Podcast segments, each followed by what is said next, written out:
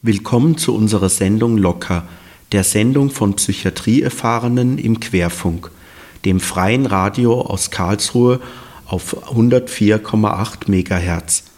Wir haben die offene Herberge in Stuttgart besucht. Die offene Herberge wurde im Jahr 2000 gegründet von Psychiatrieerfahrenen, die sich ihre Sozialarbeiter selbst anstellen. Es ist eine kleine Einrichtung mit zwei Wohngemeinschaften, ambulant betreutes Wohnen, einer Tagesstätte und außerdem bietet sie die Ex-In-Ausbildung an. Deswegen waren wir dort.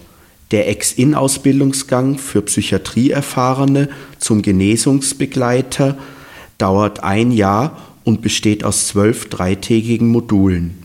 Informationen zur Ex-In-Ausbildung und zur offenen Herberge im Internet findet ihr im www.offene-herberge.de. Uschi und Gina haben die Interviews geführt.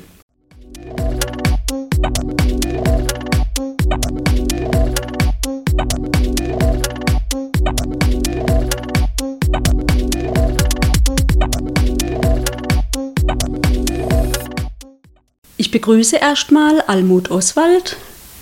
Wir haben Sie heute in Stuttgart hier in der offenen Herberge besucht und stellen jetzt einige Fragen zur offenen Herberge und zum Projekt Ex-In. Hallo. Ja, guten Tag. Hier ist Almut Oswald, wie gesagt, in Stuttgart in der Geschäftsstelle vom Verein Offene Herberge. Der Begriff Ex-In ist mir relativ neu. Ich weiß erst seit einem halben Jahr darüber, habe mich darüber ein bisschen belesen gemacht. Würde sie erklären, was hinter diesem Begriff Ex-In steckt und wie man es richtig ausspricht, wenn man es ausspricht? Ex-In für die Abkürzung ist schon richtig ausgesprochen. Es kommt aus dem englischen Experienced Involvement. Experienced die Erfahrenen, die Betroffenen, to involve in sich einmischen. Die Betroffenen mischen sich ein in das psychiatrische System und verbessern es. Ich selbst als Betroffene finde die Idee ganz toll, das Pferd mal von hinten aufzusatteln, weil auch man als Erfahrener natürlich ganz anders mit anderen Betroffenen sprechen kann, als vielleicht der, der den weißen Kittel anhat. Haben Sie da besondere Erfahrungen gemacht und warum haben Sie sich dafür interessiert? Meine eigene Erfahrung ist beim leidigen Thema Medikamente an erster Stelle. Es kann sich niemand vorstellen, was für ein Gefühl das im Körper ist und wie man sich fühlt mit Nebenwirkungen, wenn man voll der Psychopharmaka ist, um den Preis, dass man einen angeblich klaren Kopf hat. Da habe ich viele Erfahrungen gemacht mit Unverständnis von Profis und Normalbürgern. Und deswegen, das war auch einer meiner Beweggründe, diese Ex-In-Ausbildung zu absolvieren, dass ich hier einfach mal als Brückenbauer und Übersetzer fungieren kann.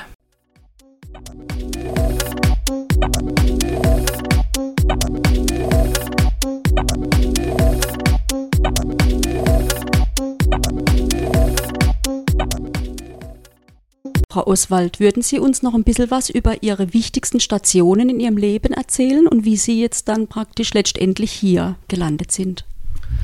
Also da möchte ich mich beschränken auf meinen beruflichen Werdegang. Ich habe erstmal Abitur am Gymnasium gemacht. Da war ich noch psychisch kerngesund. Dann schloss sich an das Abitur zunächst mal ein Universitätsstudium an der Stuttgarter Uni an mit den Fächern Germanistik, Anglistik und Pädagogik. Da habe ich so gerade noch die Zwischenprüfung in allen drei Fächern geschafft.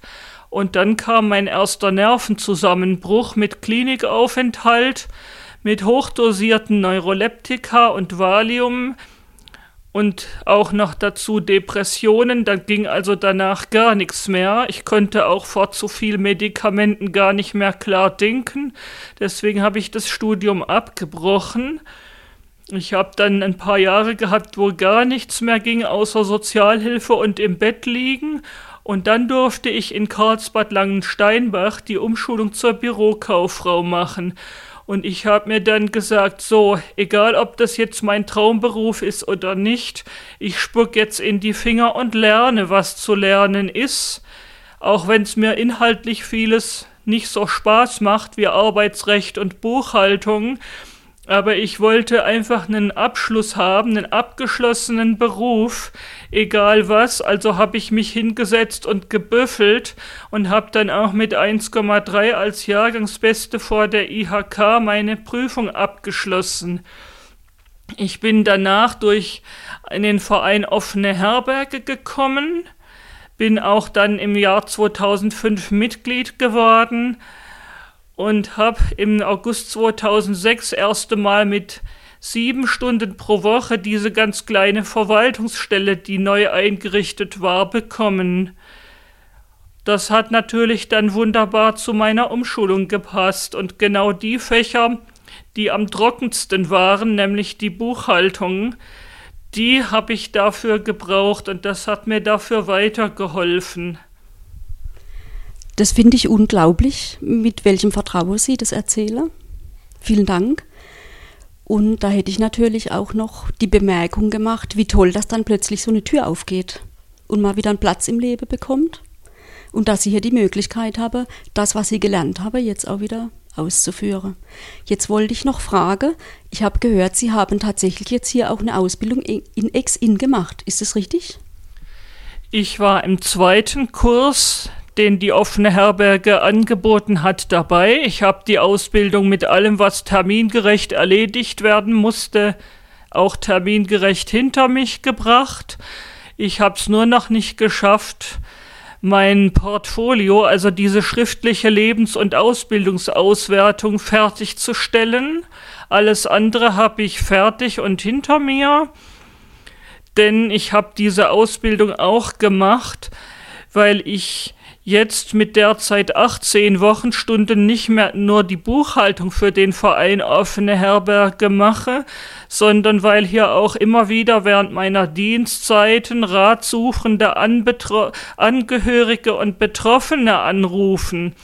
Und ich bis jetzt immer so hm, mehr laienhaft als selber Betroffene darauf geantwortet habe. Manches ist mir gut gelungen, aber oft bin ich auch an Grenzen gestoßen. Und um diesen Teil meiner Tätigkeit besser zu machen, deswegen wollte ich die Ex-In-Ausbildung machen. Außerdem halte ich noch über gute Beziehungen zur Ludwigsburger Fachhochschule gelegentlich dort im pädagogischen Seminar psychiatrische Vorträge. Spannend finde ich ja auch immer, dass man tatsächlich ganz viel zurückkriegt, wenn man sich um andere kümmert. Was haben Sie für Erfahrungen damit gemacht? Ich habe die Erfahrung gemacht, es ist wichtig, was zu tun, nicht nur da zu sitzen und abzuwarten, ob sich von anderswoher was tut. Man kennt ja das Sprichwort Hoffen und Harren macht manchen zum Narren sondern selber aktiv werden, auf andere Menschen zugehen und gucken, wo kann ich denn geben und nicht nur zu fragen, wo krieg ich was her, und zwar zunächst auch mal zu fragen, wo kann ich was geben und mich einsetzen, auch ohne dass da sofort oder grundsätzlich Geld oder materiell was an mich zurückfließt. Ich habe gemerkt, ich krieg da viel Anerkennung her. Ich mache ja auch schon lange im Verein Offene Herberge einen ehrenamtlichen Teil, den ich bis heute mache. Ich organisiere da nämlich unsere laufende Vortragsreihe zum Thema seelische Gesundheit, Clubabend genannt. Da findet einmal montags abends im Monat statt. Und da setze ich mich für ein, dass Referenten daherkommen. Da stimme ich mit denen die Themen und die genauen Termine ab. Ich arbeite das Programmblatt aus und bin an den Abenden dann auch selber bis jetzt lückenlos dabei und mache die Moderation und sorge für Einhaltung der Hausordnungen. Unser Küchenchef, der Herr Thomas Walter vom Verein, ist dann für die Verpflegung an dem Abend Hauptverantwortlicher. Mit dem arbeite ich da ganz eng zusammen. Also ich habe da auch eine tolle Teamerfahrung machen dürfen. Und überhaupt, also Wer sich wundert, keinen Freundeskreis zu haben, das ging mir nämlich lange auch so. Ich hatte kaum Freunde solange bis ich eben drauf kam, einen Freundeskreis lege ich mir dann zu, ganz aktiv, bevor ich ihn im engeren Sinne brauche. Ich, ich gehe auf andere Menschen zu, ich interessiere mich für was und schaue, dass ich dann Mitmenschen finde, die sich auch dafür interessieren, dass ich Gemeinschaft dann von mir aus herstelle. Und ich setze mich ein und engagiere mich nach dem Motto Liebe bekommen durch Liebe geben.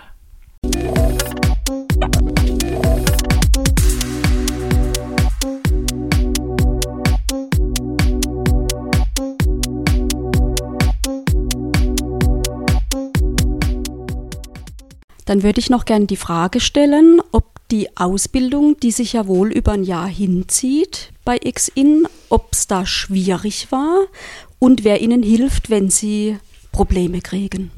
Die Schwierigkeit, die zuerst sich stellt, es sind zwölf Wochenend-Blockseminare, die man einfach physisch durchstehen muss. Frühmorgens aufstehen, pünktlich dort sein, gepflegt und möglichst auch in einer ruhigen oder guten Stimmung dort zu sein, das ist schon eine ganz schöne Barriere für manch einen. Da muss man natürlich gucken, dass man ausgeschlafen ist und auch sonst auf seine Gesundheit achten. Also ich hatte an einem Modul kurz vorher was Unrechtes gegessen, ohne es rechtzeitig zu merken. Ich hatte da zum Beispiel eine heftige Magenverstimmung. Und es ist hart dran runtergegangen, dass ich das Modul hätte ausfallen lassen müssen deswegen. Ich habe das dann eben mit Medikamenten, die ich zum Glück noch hatte gegen Erbrechen, habe ich es mehr schlecht als recht ausgesessen und durchgestanden, dieses Modul. Ein anderer Teilnehmer bei mir im Kurs hatte aufgrund von Experimenten mit seinen Medikamenten in den ersten drei Modulen eine psychotische Krise und hätte beinahe die Gruppe gesprengt. Das war sehr schwierig für die ganze Gruppe zu ertragen.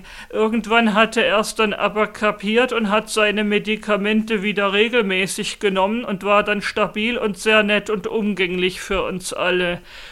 Also während dieser Ausbildung lieber nicht eigenmächtig mit den Medikamenten rumexperimentieren, Dosisreduktion oder ganz weglassen und ähnliches. Da muss dann also während einer Ausbildung sollte Stabilität wirklich mal Vorrang haben, selbst wenn man dann vielleicht vorübergehend mal Nebenwirkungen ertragen muss. Und wenn man psychisch irgendwelche Schwierigkeiten hat während dem Modul, besteht dann die Möglichkeit, nach Vorabankündigungen sich auch mal, wenn es zu belastend wird, sich mal vorübergehend in den Nebenraum zurückzuziehen oder wenn's, wenn noch mehr Unterstützung nötig ist, dass dann einer der immer zwei anwesenden Ausbilder mit in den Nebenraum kommt für ein Extragespräch. Oder auch, wenn es die Zeit und die Situation zulässt, dass man einen besonders vertrauten Mitteilnehmer von dem Kurs auf die Seite bittet für ein entlastendes Gespräch. Und als Notlösung, wenn man es dann mal gar nicht schafft, ein Modul wahrzunehmen, zum Beispiel weil man krank ist, dann kann man das nachholen, entweder im nächsten Kurs im selben Standort oder an einem anderen Standort.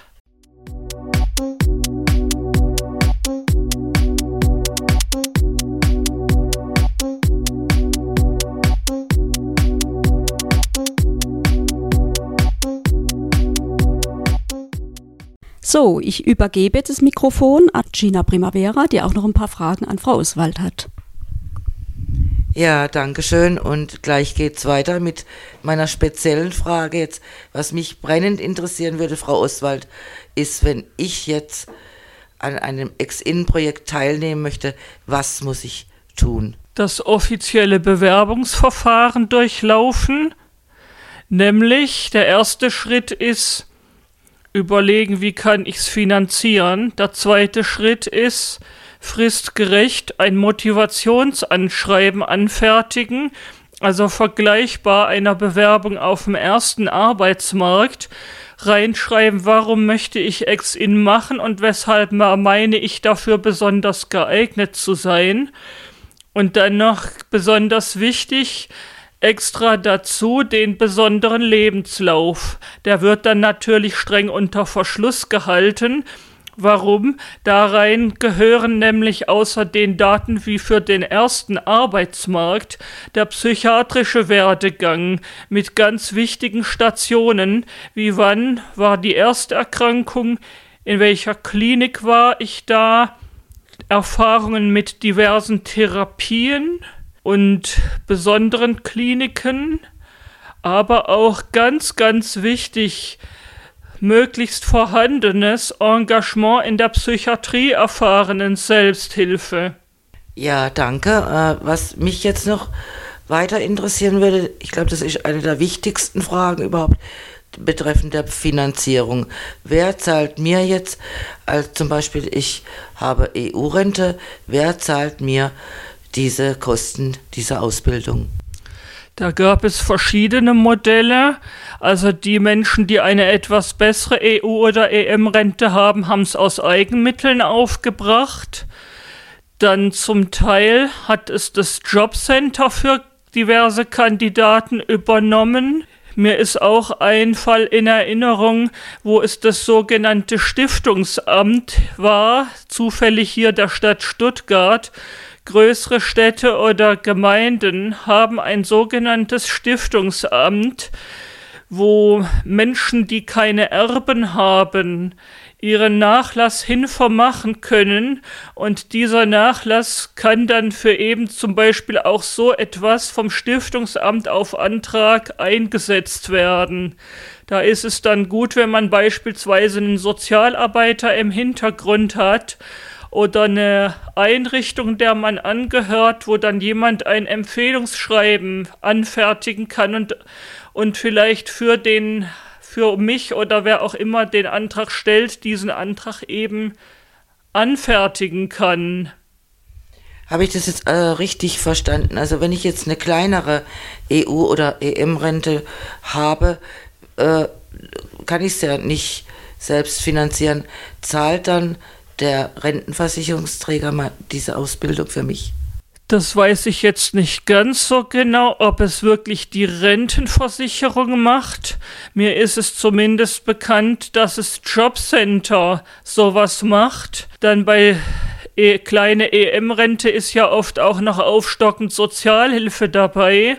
Dann kann man sich wo vorhanden an sein Stiftungsamt wenden. Zum Teil, wer Mitglied im Landesverband Psychiatrie erfahrener ist, kann auch wenn die Mittel vorhanden sind, auf Antrag einen kleinen Zuschuss zu den Seminarkosten haben. Also Patentrezepte, wo es Geld geschenkt gibt für jeden, der die Ausbildung machen will, die gibt's leider nicht. Ja, gut, das ist natürlich auch ein Problem, gerade mit den Finanzen, dass man den Kostenträger eben ermitteln muss, dass das ziemlich vielleicht schwierig werden kann, so eine Ausbildung eben finanziert zu bekommen.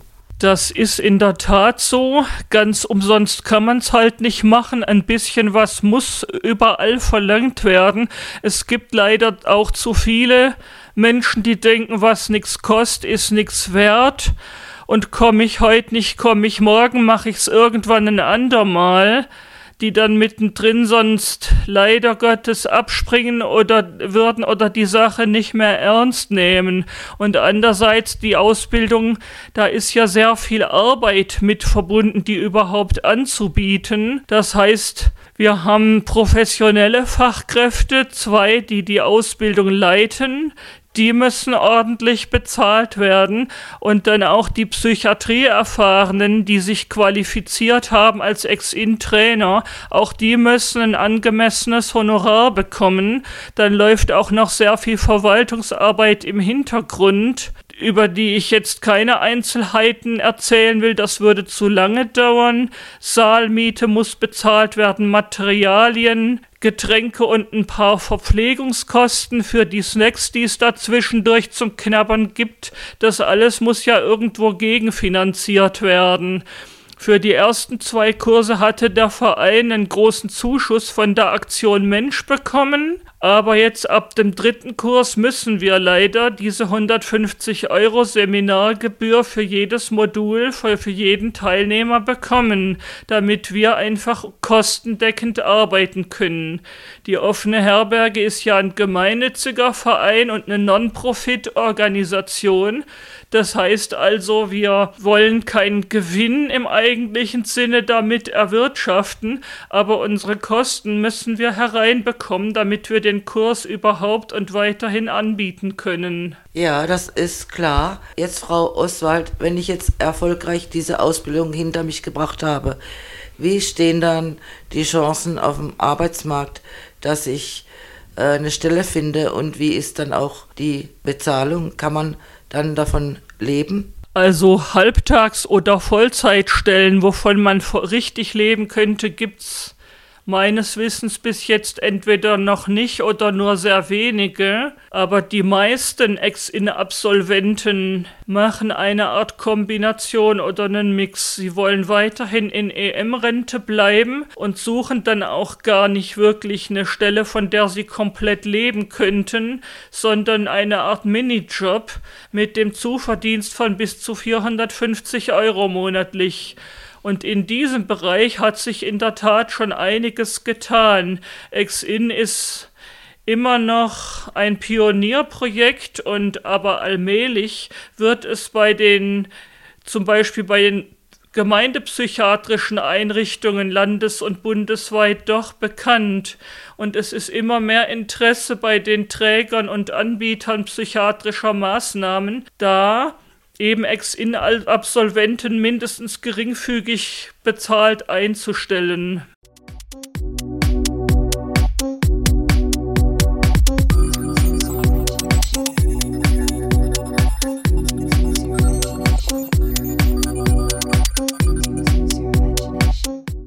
So, zum Abschluss, Frau Oswald, hätte ich noch eine Frage an Sie persönlich. Was hat Ihnen eigentlich die Ausbildung, äh, also dieses Ex-In, diese Ex-In-Ausbildung gebracht? Zuerst mal ein ganz tolles Gruppenerlebnis. Nach den ersten zwei Modulen haben sich wir 20 Personen in dem Kurs zu einer ganz tollen Gruppe zusammengefunden mit einem prima Zusammenhalt. Und eigentlich jeder von uns, glaube ich, hat mindestens zwei, drei freundschaftliche Kontakte bis zum heutigen Tag daraus mitgenommen, auch ich selber. Dann hat die, diese Ausbildung für mich einen stark persönlichkeitsbildenden Wert gehabt. Denn mal so richtig meine psychiatrische Biografie und die übrige auch ganz systematisch zu reflektieren, also drüber nachzudenken, zu sprechen und auch zu schreiben, auch mit zu üben, vor Gruppen über diese eingemachten Dinge zu sprechen, das hat mich sehr weit gebracht. Denn man kann ja viele Erfahrungen im Leben machen, aber die verpuffen wieder, wenn man eben nicht drüber nachdenkt und die nicht denkend und sprechend auswertet. Und diese systematische Auswertung, das hat mir schon sehr geholfen. Gut, und zum Abschluss noch eine letzte Frage, Frau Oswald. Sie haben die Ausbildung abgeschlossen und arbeiten hier in der offenen Herberge. Können Sie uns kurz beschreiben, was Sie hier machen? Die offene Herberge ist ein Selbsthilfeverein von und für Psychiatrie betroffene Menschen. Er ist trialogisch ausgerichtet, also nicht radikal antipsychiatrisch, sondern wir setzen auf einen kooperativen Kurs mit Fachkräften und Angehörigen. Allerdings ganz wichtig, wir nehmen keine Gelder von der Pharmaindustrie an. Wir wollen davon unabhängig sein und bleiben per Mitgliederversammlungsbeschluss. Ich sitze seit einigen Jahren hier in der Geschäftsstelle. Ich mache einerseits die Finanzbuchhaltung, und das Sekretariat, aber andererseits eben auch telefonische Beratungen von Betroffenen, überwiegend hier aus dem Stuttgarter Raum, eigentlich zu auch inhaltlichen Fragen zum Verein und der Thematik. Und die meinen ehrenamtlichen Teil habe ich vorher schon beschrieben. Vielen Dank im Namen meiner Kollegin Uschi. Möchte ich mich ganz herzlich bei Ihnen für das Gespräch bedanken.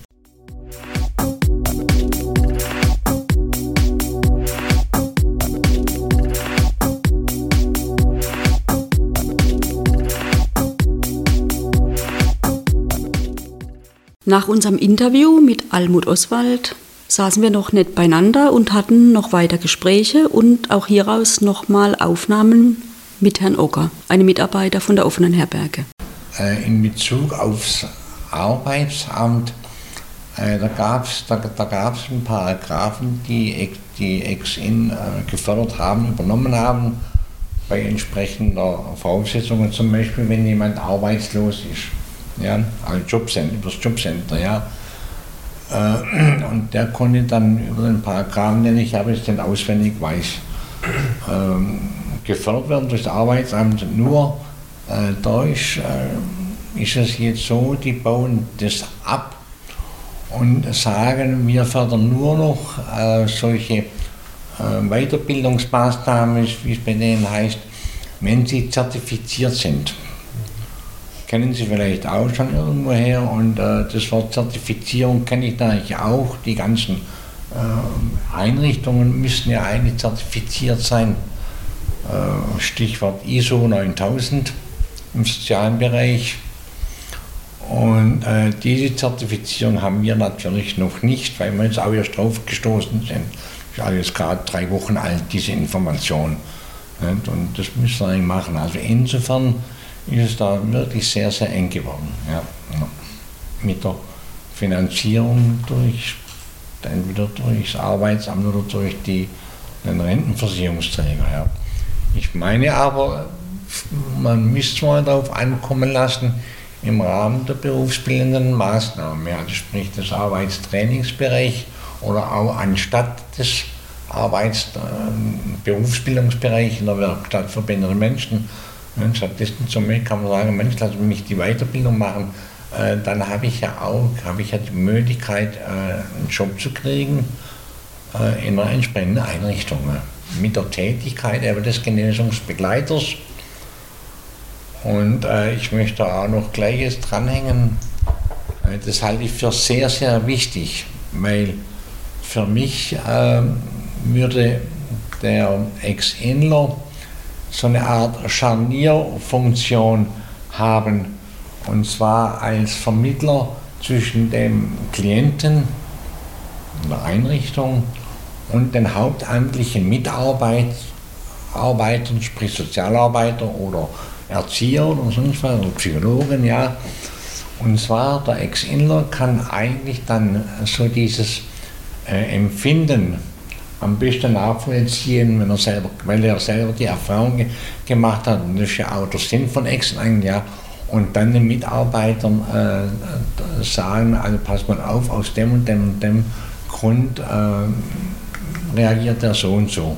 Das wäre so meine Vorstellung, die ich für sehr, sehr wichtig halte, weil, und da rede ich jetzt zunächst mal aus meiner eigenen Erfahrung, ich behaupte zunächst einmal, äh, niemand, der nicht selber eine Depression erlebt hat, weiß, wie es ist, wenn man morgens aufwacht und eigentlich das Gefühl hat, und ich übertreibe nicht, die Schwäbische Alb liegt auf einem und ich komme einfach nicht hoch.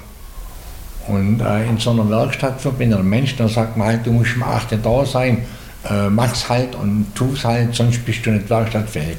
Also dieses Verhalten der Sozialarbeiter in dieser, was die gerade geschildert haben, halte ich da einfach ein Unding. Das ist einfach äh, indiskutabel. Und deswegen wünsche ich mir eindeutig, und es äh, gehört würde zu einer, äh, zu, der, zu einer guten Qualität einer jeder Einrichtung, die psychisch kranke Menschen betreut, gehören, dass ein Ex-Inler äh, ein Ex-Inler als Mitarbeiter drin ist und der also auch dann ernst genommen wird, eben mit seinen Erfahrungen und mit seiner Sichtweise. Das wäre so, und das ist auch so der Grund, warum ich wirklich voller Überzeugung äh, mich auch jetzt hier in meinem Rentnerdasein äh, für Ex-Inner engagiere und auch voller Überzeugung engagieren, deswegen auch gerne engagiere. Ja. Was sind denn andere mögliche Tätigkeitsfelder für Leute, die halt die Ex-In-Ausbildung gemacht haben? Das, also was sich ja dann Genesungsbegleiter nennt. Wo landen die Leute? Wo die landen? Die, die Genesungsbegleiter.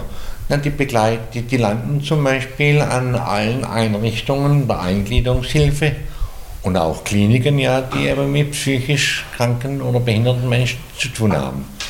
Ich meine, das wären mal die originären Arbeitsplätze, aber es gibt ja, wie vorhin auch schon Frau Rappert gesagt hat, auch die Möglichkeit, sie machen weiter, äh, um dann sich, sich, als Trainer für Ex-In ausbilden zu lassen, sodass sie dann wiederum andere, äh, äh andere Interessenten, also betroffene Interessenten äh, zum Ex-In ausbilden können.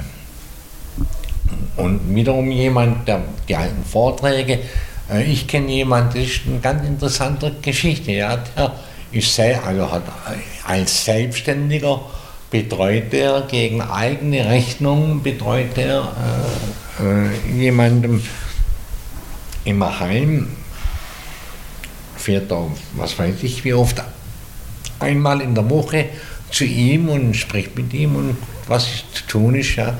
Und er hat auch die Exit-Ausbildung gemacht. Ja. Also war ein, Haupt, ein hauptamtlicher Betreuer äh, ja, für, für Heimbewohner zum Beispiel. Ja. Und sonst, ja, Vorträge natürlich. Sonst muss ich jetzt sagen, wüsste ich jetzt im Moment gerade keine weiteren Arbeitsstellen. Aber, aber das ist ein breites Feld. Es ist auf jeden Fall so, wie die Psychiatrie ein breites Feld ist, ja. ja, ja, ja. Aber es geht ja bei, der, bei diesen ganzen Kursen Ex-In, wenn ich das jetzt in Modulen gesehen habe, nicht nur auf das Ziel, später in den ersten Arbeitsmarkt zu kommen oder auch je nachdem was Ehrenamtliches zu machen, sondern es geht ja in den Modulen selber auch seine eigene Genesung voranzubringen, wenn ich das richtig Das kommt noch dazu. Ich denke schon, wenn ich fähig bin, äh, meine eigene Krankheit äh, kritisch zu reflektieren und damit auch aufzuarbeiten, ja, ist es natürlich für mich selber auch, ein Gewinn. Mal unabhängig, ob ich damit jetzt in Anführungszeichen Geld verdienen kann oder nicht. Ne? Das ist ganz klar. Das kommt auch immer dazu. Aber ich denke, das ist ja äh, bei jeder Ausbildung äh, so. Also ich äh, bin Heilerziehungspfleger geworden, muss ich Ihnen ehrlich sagen, nicht nur damit ich da Geld verdienen kann, das ist Primäre, etwas zum Leben braucht der Mensch, aber das war dann so eine spannende Ausbildung mit all den äh, auch, auch, berufsethischen Fragen, dass ich also freiwillig äh, da gerne äh, mich ausbilden ließ. Das war so. Und das hat mich auch mit Sicherheit bis heute geprägt und geformt, diese Ausbildung ich als sehr gut empfand und wertvoll.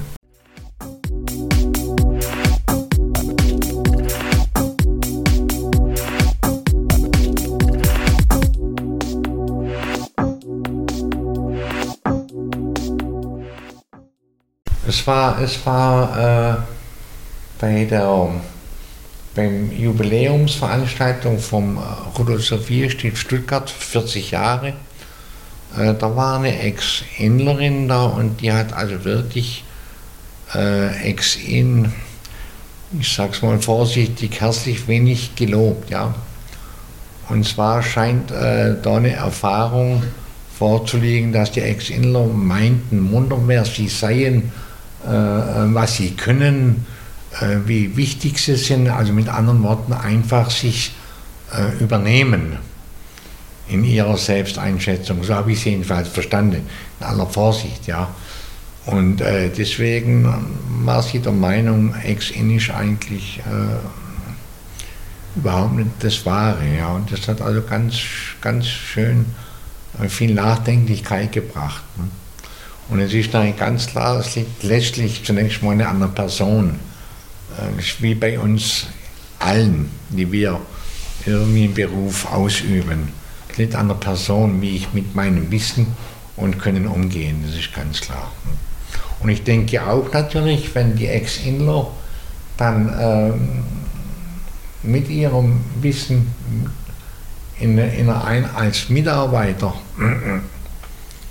äh, als Mitarbeiter äh, sich einbringen, die werden ja schon mal manches lernen müssen, was aber nicht so nach ihren Vorstellungen läuft. Ja? das gibt natürlich auch, klar, das wissen wir, wie es in den sozialen äh, Einrichtungen zugeht. Da geht einfach menschlich zu. Hm? mit Rechthaberei, mit, mit und und und. Nicht? Und das halt nicht alles gleich so läuft, wie sich das der Exzellenter wünscht. Und da muss er viel lernen. Und das meine ich aber, das ist eine Frage auch der persönlichen Haltung, äh, dass er da fähig ist, auch mal zu sagen, ja, es ist halt so und ich bin, mal, bin im Moment einmal der, der, der schwächere Teil äh, des Teams, als Beispiel nur, wenn es so ist. Und ist mir aber eines klar, äh, dass die hauptamtlichen Mitarbeiter möglicherweise zumindest im Moment noch deutlich Vorbehalte haben, äh, mit Ex-Innern zusammenzuarbeiten. Es ist auch ein irrer Paradigmenwechsel. Man muss sich vorstellen, äh, hier der, der angeblich äh, hilfsbedürftige äh, Betroffene, ja, der nur aufgrund von meiner äh, von, äh, von meiner Kompetenz, ja, kann dem geholfen werden. Und acht Wochen später ist genau der gleiche Mensch mit genau der gleichen äh, Hilfsbedürftigkeit, ist ein Kollege von mir. Und kann auch mir sagen, mal, wo es lang geht. Das ist ein, ein wirklich, das wäre ein Paradigmenwechsel, äh, finde ich, äh, im Umgang äh, zwischen, äh, zwischen Angestellten, Mitarbeitern, sage ich jetzt mal, und den äh, betroffenen Klienten. Egal jetzt ob in der Klinik oder im Heim oder in einer WG, egal wo. Ne? Da werden also auch die, die jetzigen Profis bestimmt im einen oder anderen Fall äh, sehr viel lernen müssen. Ne? Sehr lernen müssen, sich in Frage stellen zu lassen. Das ist das Thema. Das ist das Thema.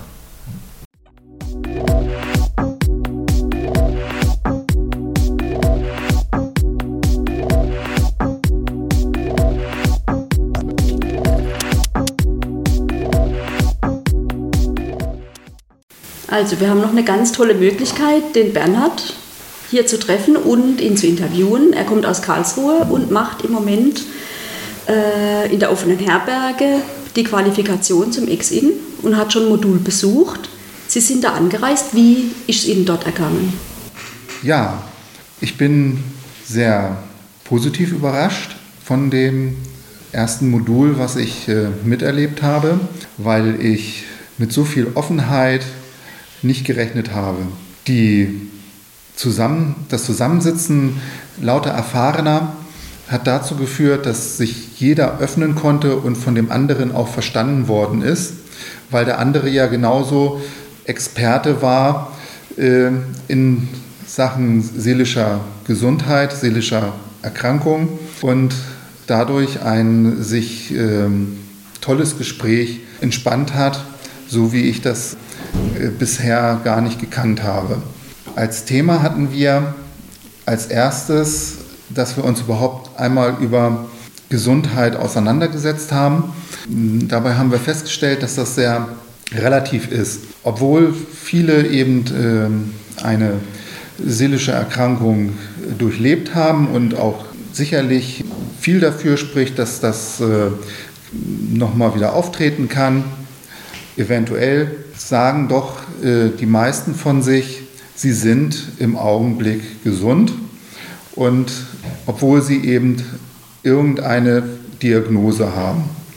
Und das war auch eine ganz wichtige Erfahrung, äh, festzustellen, dass obwohl man eine Diagnose hat, das nicht gleichbedeutend ist, dass man jetzt absolut krank ist.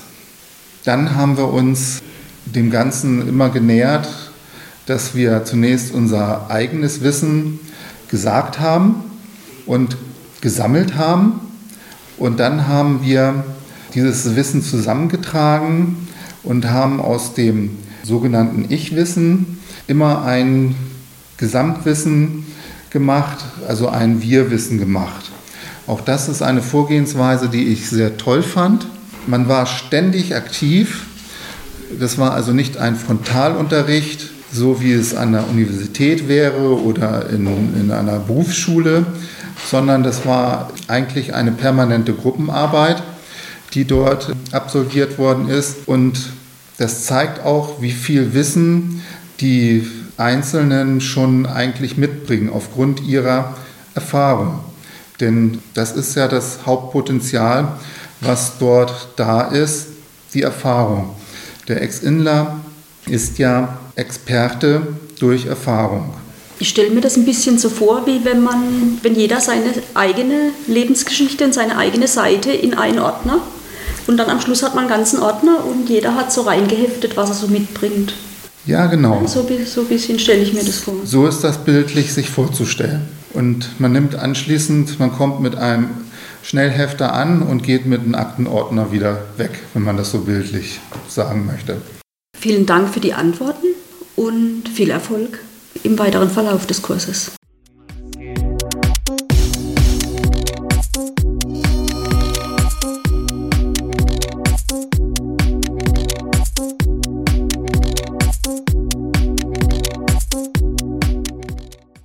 Das war auch schon wieder unsere Sendung für heute. Hinweise auf unsere Sendung Locker findet ihr jetzt auch im Internet auf der neu gestalteten Seite des Querfunks unter www.querfunk.de im Menüpunkt Sendungen. Dort haben wir auch den Link zur offenen Herberge hinterlegt. Wir freuen uns wie immer über Rückmeldungen Per E-Mail erreicht ihr uns unter radio.bodelschwing.de. Wer bei unseren Sendungen mitmachen will, kann zu unseren Treffen kommen. Immer montags um 18 Uhr im Haus Bodelschwing in der Karlstraße 94.